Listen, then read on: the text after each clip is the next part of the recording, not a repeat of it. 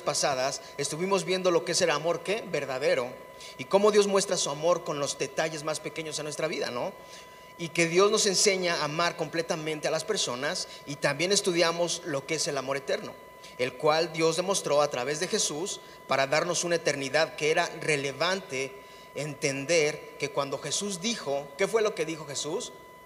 ¿Se acuerdan? ¿Qué dijo Jesús cuando iba a morir? Consumado es. Cuando dijo consumado es, estaba absorbiendo nuestra maldad, nuestros pecados y toda nuestra iniquidad y nos estaba dando un nuevo comienzo. Un nuevo comienzo a nosotros. Esto es lo que comprendemos del amor de Dios. Y cuando esto pasa, ya que comprendemos eh, cada una de estas cosas, quién es el amor eterno y de dónde viene el amor verdadero, entendemos que existe un amor que cambia nuestros corazones. Si hay un amor que cambia tu corazón. Entonces, el tema de hoy es el amor que cambia. Di conmigo, el amor que cambia. Dicen que el amor cambia a las personas. ¿Eso será cierto? ¿Será verdad que el amor cambia a las personas? Dicen que cuando las personas están enamoradas, hasta el carácter les cambia, ¿no? Hasta están todo el día sonrientes. ¿no? Están todo el día de buen humor.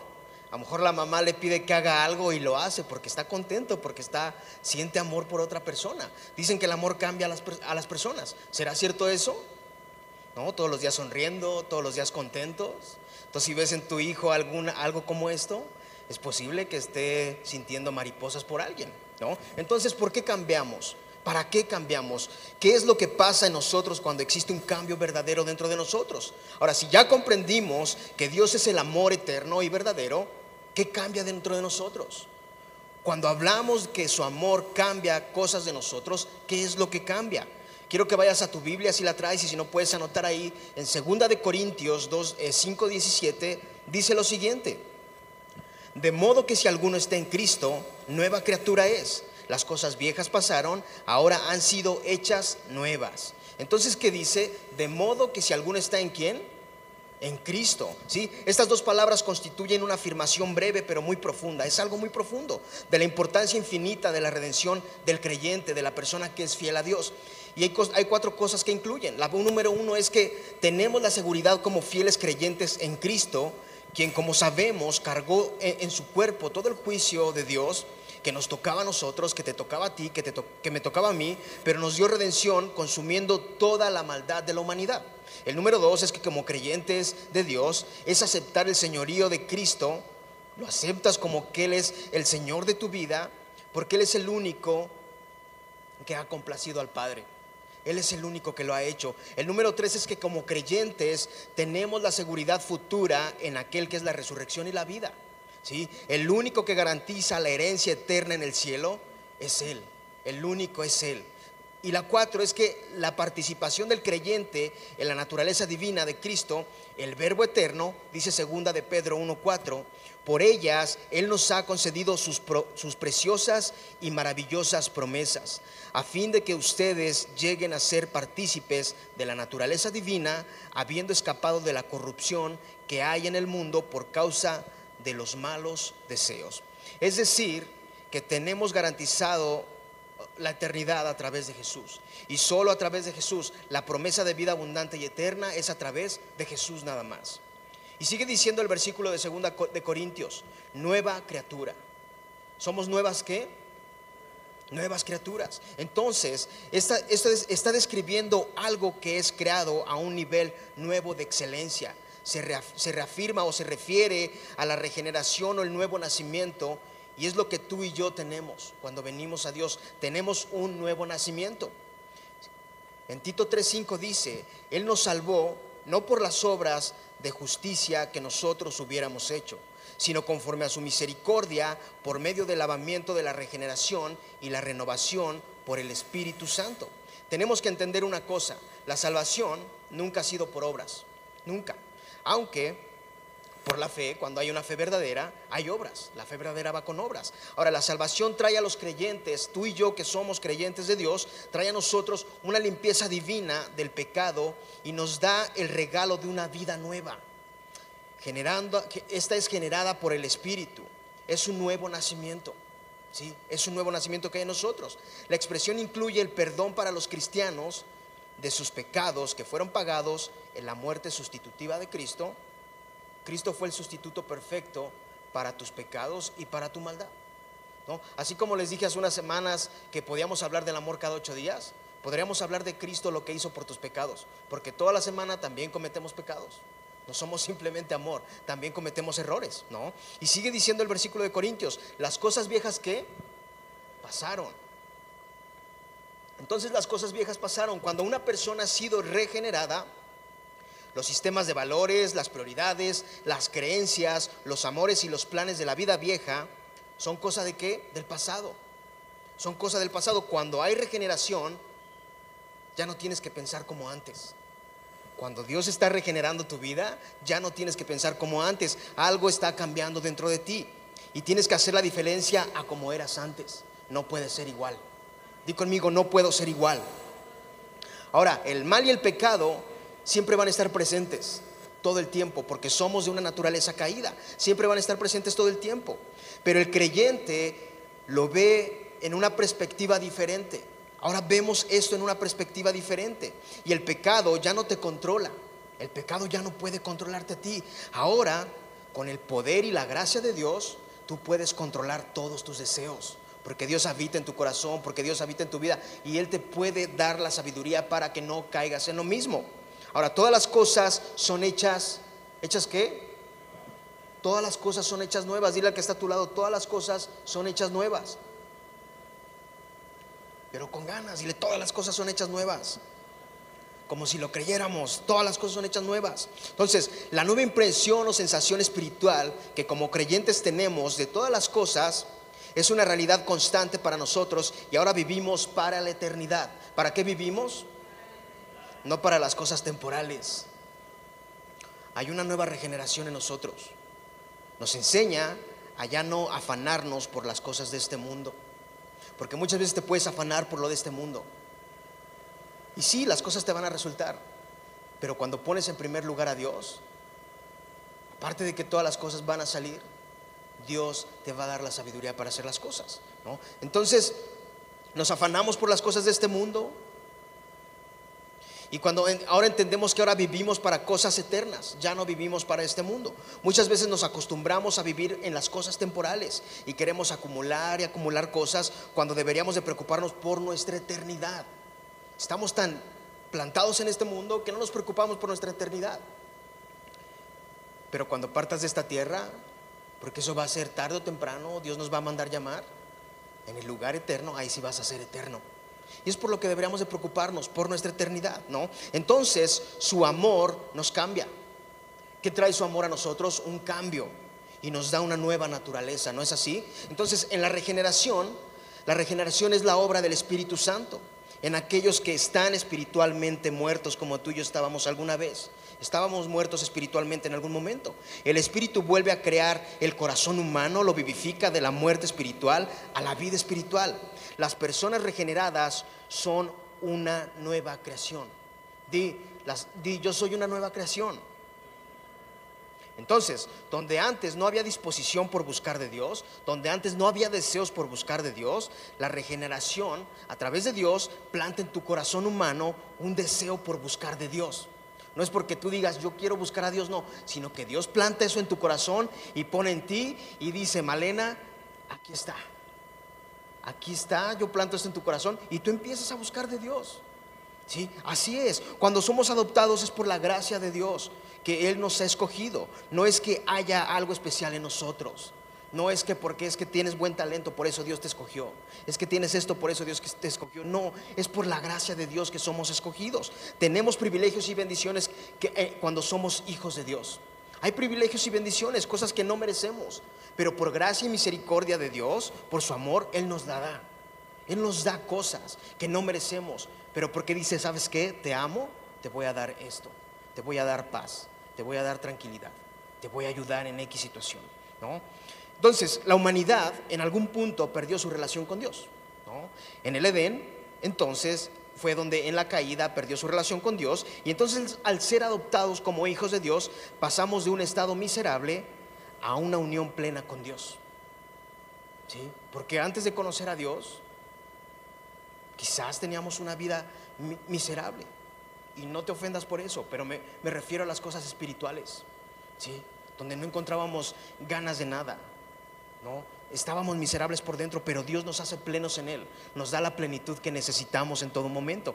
Ahora, la adopción es trinitaria en su naturaleza. Di conmigo, la adopción es trinitaria en su naturaleza. Dios Padre escogió a sus hijos antes de la fundación del mundo. Tú lo puedes leer en Efesios 1.5 y en Primera de Pedro 2.9.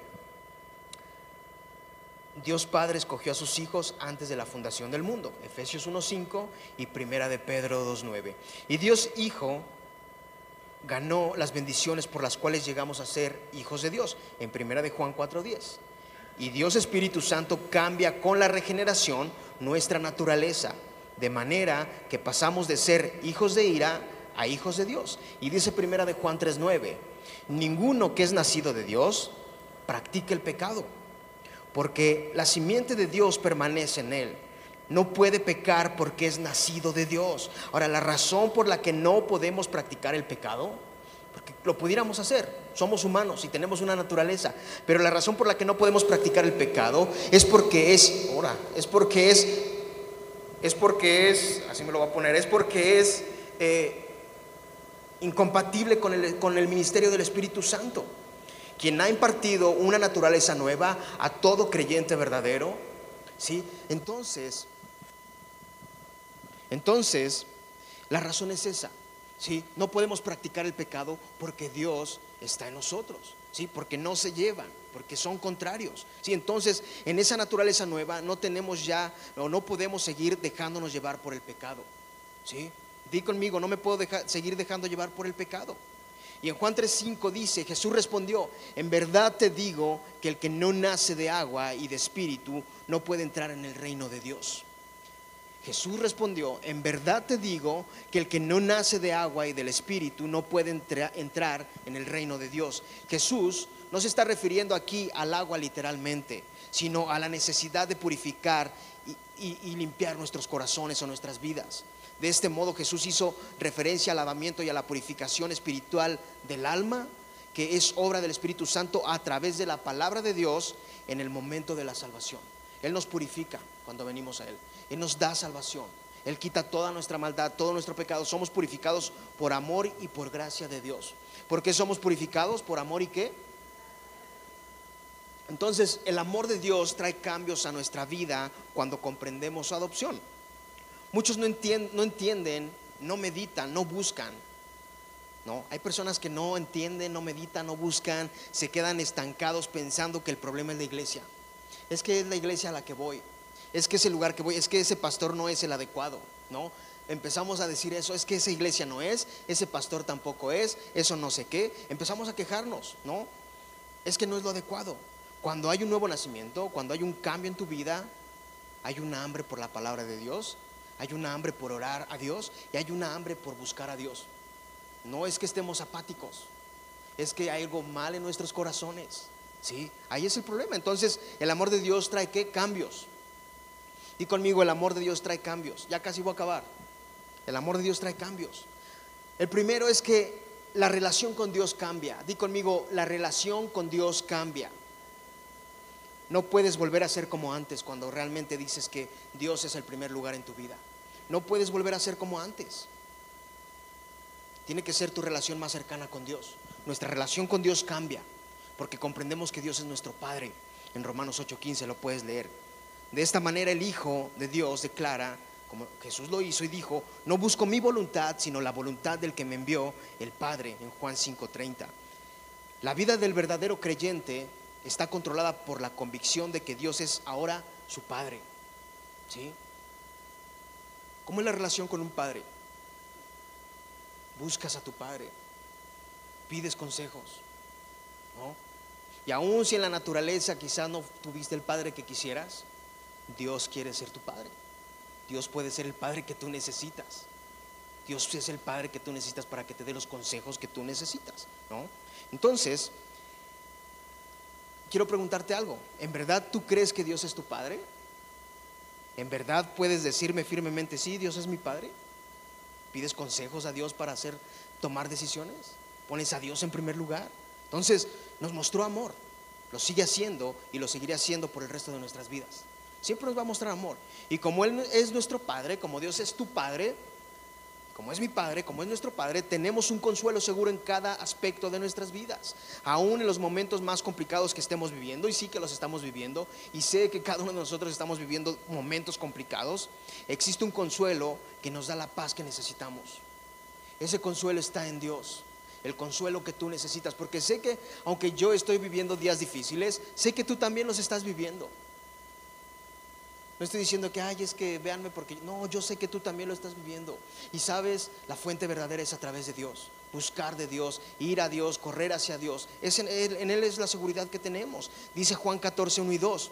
No se turbe su corazón.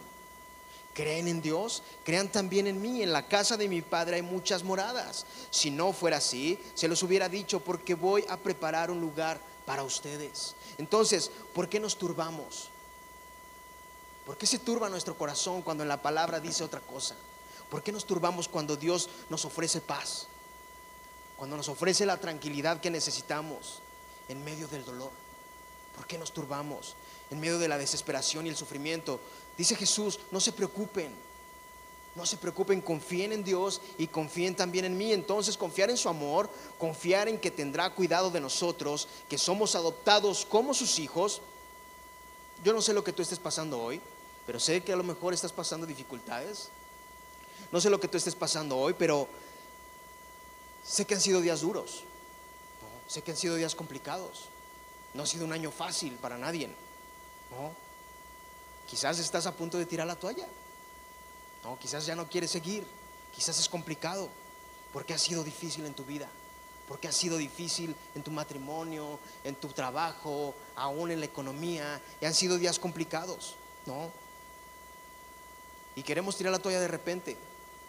Pero te voy a decir una cosa, aprendamos a confiar en Dios en medio de todas las dificultades que nos hacen querer retroceder y pensar que la esperanza ya murió. Porque eso es lo que podemos pensar, que la esperanza que teníamos ya murió, ya se agotó, ya no hay más esperanza. Cuando Jesús ha dicho, confíen en Dios y confíen también en mí. Entonces tenemos que poner nuestra confianza en Dios, tenemos que poner nuestra esperanza en Dios en todo momento.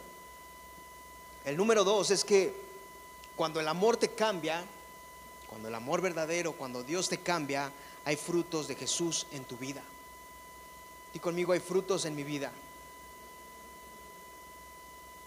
Si tú vienes aquí y me dices, ah, es que yo así nací, es que yo así me voy a quedar. A mí no me importa lo que me digan porque ese soy yo y ese es mi orgullo y así yo soy. A mí no me tiene que decir nada porque yo así soy. Y si les gusta bien y si no también. Si no te gusta como soy, no me interesa. Si no te agrada como pienso, es tu problema, no el mío. Si tú piensas de esa manera, si tú tienes esas actitudes, discúlpame por lo que te voy a decir. Pero si tú tienes este tipo de actitudes, no has nacido de nuevo. Y estás viviendo en una mentira y en un engaño en tu vida. Es Halloween, ¿para qué me maquillo? Haz las cosas como son. Si tenemos actitudes así, no hay un nuevo nacimiento en nuestra vida no estamos siendo regenerados. Y no me refiero a que tengas una vida color de rosa, porque nadie la tiene. Me refiero que hay frutos que son demostrados a los demás a través de ti, de lo que Jesús ha hecho en tu vida, de lo que Jesús ha hecho en ti, a través de la regeneración que está haciendo en tu diario vivir, está cambiando tu vida. Porque se, ¿por, qué, ¿Por qué se tendría que acabar el orgullo? Tendría que quitarse el enojo, el rencor, la altanería y todo eso que es contrario a Dios. Lo tendríamos que quitar porque estamos hablando de un amor que es inagotable, de un amor que nos cambia, ¿no? Porque estamos hablando de un amor que cambia y que está regenerando nuestras vidas y nos está dando un nuevo nacimiento. Por esa razón deberíamos de ser diferentes y demostrarle a la gente que somos diferentes. Y sí, sí, sé que a veces no hay días buenos y contestamos de la peor manera, está bien. Sí, pero Dios tiene que ir haciendo un cambio en tu vida. Y si tú sigues igual, aunque estés aquí, estés allá y sirvas a Dios, y si tú sigues igual, no has nacido de nuevo. No has nacido de nuevo. Tenemos que confiar en el amor de Dios y soltar todo aquello que nos causa dolor.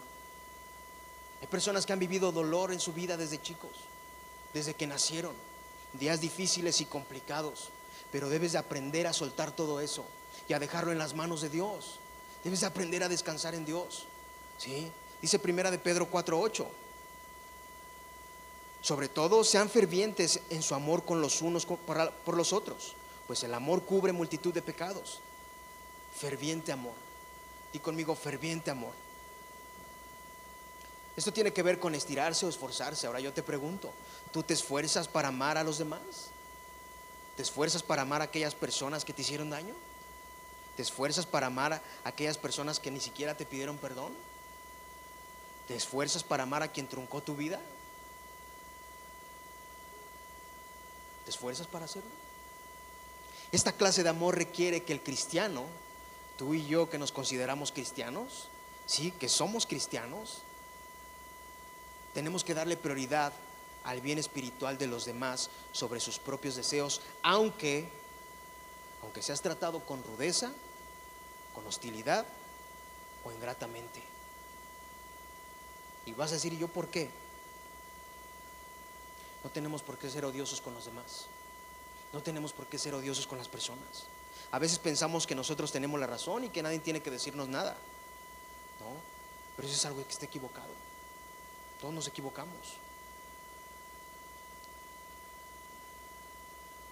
Entonces, dice el versículo que el amor cubre multitud de pecados. Dice en 1 de Pedro 4:8.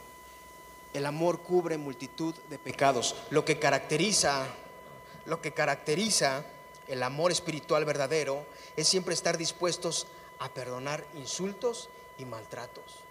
Ahora yo te digo, ¿tú perdonas cuando te insultan? ¿O les regresas la bendición? ¿Qué haces? ¿Perdonas cuando te insultan, cuando te maltratan? ¿Cómo, cómo reaccionas? Sé que no es fácil, somos humanos, sé que no es fácil, pero debemos de aprender a amar con el mismo amor que Dios nos ama a nosotros. Debemos de aprender eso, cambiar lo que no está bien, día a día cambiar lo que no está bien. Ahora, quien viene y te dice que es igual y que no quiere cambiar, gente orgullosa que dice yo no voy a cambiar, ¿por qué lo voy a hacer? Así nací, así moriré. Si te dicen eso, es una persona que no quiere sujetarse a Dios.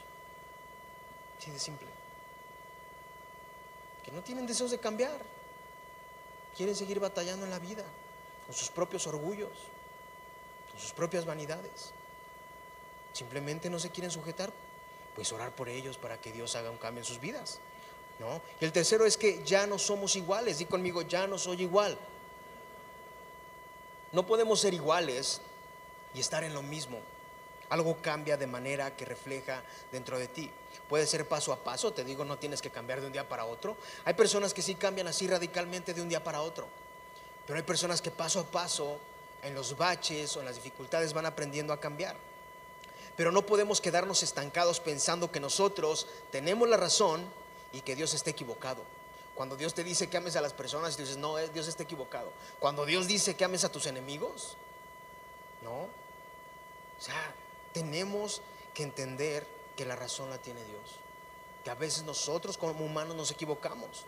No te acostumbres a vivir en una mentira que al final te va, te va a dar resultados equivocados. No te acostumbres a eso. Somete tus deseos a Dios. Tus malas decisiones ponlas en manos de Dios. No es por mi bien. No es por mi bien. Es por tu propio bien que hagas esto que sometas tus deseos a Dios y que pongas tus malas decisiones en manos de Dios. No te acostumbres a vivir simplemente como antes. No se trata de ver qué religión es la mejor. No se trata de ver qué iglesia está bien y qué iglesia está mal. No se trata de eso. Si tú lees la Biblia, sabes cuál es el camino correcto. Sabes quién es el único que lleva al Padre. ¿No? Eso lo sabemos a través de la Biblia. Sabemos quién hizo el sacrificio. Se trata de que el amor que se impregna en nuestros corazones se ha demostrado cada día y que cambiemos actitudes, que tenemos que cambiar cada uno de nosotros, pensamientos, hábitos para que más personas conozcan que Dios ha cambiado en tu vida, que reflejes el amor de Dios y que digan, yo me quiero juntar con Anita porque hay algo en ella. ¿No? Yo me quiero juntar con el hermano Necho porque hay algo en él que está muy chido. Que haya cambios en tu vida dentro de ti. Que haya cambios en tus pensamientos, en tu vida, en tu corazón. ¿Sí? Porque Dios es el único que cambia tus enojos, tus orgullos, tus malas decisiones, tu forma de pensar equivocada. Él es el único que puede cambiar esas situaciones en tu vida. nadie más. Dice Romanos 12:2, no se amolden al mundo actual. ¿Cuántas veces nos amoldamos a este mundo? Es fácil amoldarnos, ¿no? Si nos sean transformados mediante la renovación de su mente, así podrán comprobar cuál es la voluntad de Dios, buena, agradable y perfecta. El Espíritu Santo transforma nuestra manera de pensar mediante la meditación y el estudio de las Escrituras. Solo ahí, aquí, en la Biblia, en tu Biblia. Tú puedes tener una y si no la puedes descargar. Y si no, te regalamos una al final. Pero aquí es donde encuentras el verdadero cambio en tu corazón. Ahora, entre más busques de Dios, más actitudes van a cambiar en tu vida. Entre más busques de Dios, la manera de pensar en tu vida va a cambiar. Mientras más dejes de buscar a Dios, ¿sí? Mientras más dejes de buscar a Dios, vas a ser más como el mundo. Y te vas a alejar de Dios. Y cuando te des cuenta, el amor que tienes por Dios se va a apagar, se va a agotar y te vas a alejar. Por eso no tenemos que confiar ni amoldarnos en el mundo actual. Y tú sabes cuál es. No tendría que decirte cuáles son las cosas del mundo. Tú sabes y yo sabemos cuáles son. Y quiero concluir con esto. Quiero, quiero decirte entonces las preguntas que te hice al principio. ¿Por qué cambiamos? Cambiamos por una razón, porque Dios impregna su amor en nuestras vidas. Y cuando cambia nuestro corazón, ya no volvemos a ser iguales. Ahora deseamos que Dios sea nuestro Padre, confiamos en su amor y confiamos en que Él cuidará de nosotros todos los días de nuestra vida. Confiamos en eso. Aún en los momentos más difíciles que estemos pasando, Él estará a tu lado. Él ha prometido estar contigo todos los días hasta el fin del mundo. Porque te ama. ¿Para qué cambiamos? Ir al de al lado, ¿para qué cambiamos? ¿Por qué tengo que cambiar? Pues para ya no ser iguales, para quitar nuestra vieja naturaleza y vestirnos de una naturaleza nueva donde Jesús nos ha mostrado tanto amor que se entregó él mismo para darnos libertad de toda maldad, de todo pecado, de toda nuestra maldad. Segunda de Corintios 3:18 dice, "Pero todos nosotros con el rostro descubierto, contemplando como en un espejo la gloria del Señor, estamos siendo transformados en la misma imagen de la gloria, de gloria en gloria, como por el Señor el Espíritu. Cada día, cada, cada, día somos más como Jesús, somos un reflejo de Él y vamos siendo transformados a través del Espíritu Santo. ¿De quién somos, ¿Cómo somos transformados? A través del Espíritu Santo. ¿Y qué es lo que pasa en nosotros cuando existe un cambio verdadero? ¿Qué es lo que pasa en ti cuando hay un cambio verdadero? Lo primero es que hay amor por los demás. Lo primero es que amas al que está a tu lado, aunque la riegue, le das un zape, pero lo amas. No, amas a los demás. No pensamos de la misma manera como pensamos ayer. Algo cambia en nosotros. No pensamos en nosotros mismos. Ya no queremos ser como antes. Comprendemos que, que la nueva naturaleza que Cristo nos dio nos da un nuevo comienzo. El nuevo comienzo nos lo da Él. Hay cambio en el corazón, en los pensamientos. Somos transformados no por nuestras fuerzas, sino por la gracia de Dios en nuestras vidas. Por eso es que somos cambiados, por la gracia de Dios en nuestras vidas. Dice Juan 4:14, pero el que beba del agua que yo le daré, no tendrá sed jamás, sino que el agua que yo le daré se convertirá en él en una fuente de agua que brota para vida eterna. Lo voy a leer otra vez. Pero el, pero el que beba del agua que yo le daré, no tendrá sed jamás, sino que el agua que yo le daré se convertirá en él en una fuente de agua que brota para vida eterna. Entonces es así. Tú aceptaste a Jesús o tú dejaste que Dios fuera el centro de tu vida, ¿cierto? Entonces nacemos de nuevo y bebemos del agua eterna. Y cuando bebemos del agua eterna que nos da la vida, entendemos que con eso, con ese nuevo nacimiento, Él camina con nosotros, que no nos deja, que Jesús está con nosotros y día con día nos da la fuerza necesaria para seguir avanzando, aún por más difícil que parezca nuestro caminar. Él está ahí. Si bebemos del agua que es interminable, será más fácil nuestro diario vivir. En las dificultades, en los buenos momentos, su amor cambia nuestra, nuestra manera de pensar. Es lo que Él hace. Su amor cambia tu manera de pensar. Entonces, ahí donde estás, y para seguir, porque ya acabé, quiero que comprendas que el amor de Dios cambia tu vida para bien. ¿Y por qué hablo del nuevo nacimiento? Porque se supone o se supondría que cuando llegamos a Dios somos nacidos de nuevo. Y toda esa maldad que hay en nuestras vidas se tiene que hacer a un lado. Aunque está ahí el viejo hombre, ahora Dios es quien gobierna tu vida. Y a través de Él es que tú puedes tener paz y tranquilidad. Esa es la manera. Sí. El amor de Dios cambia tu corazón. Pero si hay algo en nuestros corazones que no cambia, tenemos que examinarnos. Tenemos que examinar nuestras vidas, porque a fin de cuentas el que se está haciendo daño eres tú mismo. Tú mismo te estás complicando la vida. Tú mismo te estás autodestruyendo. Nadie lo está haciendo. Entonces, ¿por qué ahí donde estás conmigo no oramos? Quiero que oremos ahí donde estás. Igual si quieres quedarte sentado. Aún quiero que pienses tú si hasta el día de hoy realmente no has nacido de nuevo y has vivido un engaño en tu vida, si realmente has vivido engañado todo este tiempo, que entregues todo a Dios, que entregues tu vida y tu corazón a Dios. Y quiero orar y decirte que Dios puede traerte la paz que tú necesitas. Aún pensamos que estamos caminando con Dios, pero a veces estamos tan equivocados y estamos tan alejados de Dios que a veces vivimos más una religión que una relación con Dios. Y no vivimos de la manera correcta. Pero Dios es el único que puede hacer un cambio en tu vida. Dios es el único que puede hacer un cambio en tu corazón. Es el único que puede entrar hasta tu, corazón y hacer un cambio verdadero en ti. Padre, gracias porque eres bueno. Amado Dios, ayúdanos a comprender tu amor, tu amor que es verdadero. Ayúdanos a poder ver ese amor que cambia en nuestras vidas como una forma de vivir. Que sea una nueva forma de vivir en nuestras vidas.